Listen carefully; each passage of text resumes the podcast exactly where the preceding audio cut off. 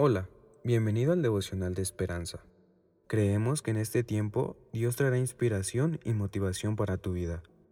Así que prepárate para recibir una palabra de parte de Dios. 22 de enero. Esconderse de Dios. Génesis 3, versículo 9. Mas el Señor llamó al hombre y le dijo, ¿dónde estás tú?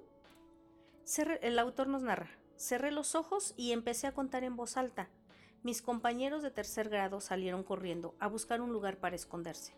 Después de revisar cada gabinete, baúl y armario durante lo que me parecieron horas, no podía encontrarlos. Me sentí ridícula cuando una saltó finalmente de detrás de un helecho que colgaba del techo.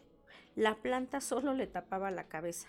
El resto del cuerpo había estado a la vista todo el tiempo. Como Dios es omnisciente, cuando Adán y Eva se escondieron de él en el huerto del Edén, siempre estuvieron a la vista. Pero aquel no fue un juego de niños, sino que de repente tomaron conciencia y se avergonzaron de su error, haber comido del árbol que Dios les dijo que no comieran. Adán y Eva dieron la espalda a Dios y su provisión amorosa cuando desobedecieron sus instrucciones. Sin embargo, en lugar de alejarse de ellos enojado, Dios los buscó preguntando, ¿Dónde estás tú? No es que no supiera dónde estaban, sino que quería que ellos supieran cuánto le interesaban. Yo no pude ver a mi amiga escondida, pero Dios siempre nos ve y nos conoce. Para Él siempre estamos a la vista. Jesús nos buscó mientras éramos aún pecadores y murió en la cruz para mostrarnos su amor. Ya no necesitamos escondernos. Dios, gracias por demostrarme tu amor buscándome. Esta lectura termina con dos preguntas interesantes que nos dice, ¿cuándo intentaste esconderte de Dios? ¿Y cómo te buscó Él y te encontró?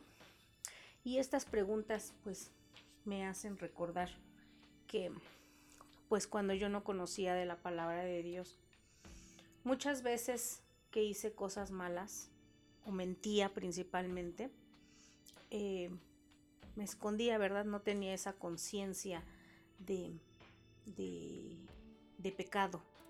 Para mí era algo normal, pero ahora las acciones que o las o los pensamientos que tengo pues ya toman conciencia, ya deduzco que está bien, que está mal y hace ese eco en mí, ¿no? Porque efectivamente Dios me busca y, y me dice, ¿qué pasa? ¿Qué te pasa? Y sé que al hacerme esa pregunta a Dios, pues le intereso, y se preocupa por mí, se preocupa por mi bienestar.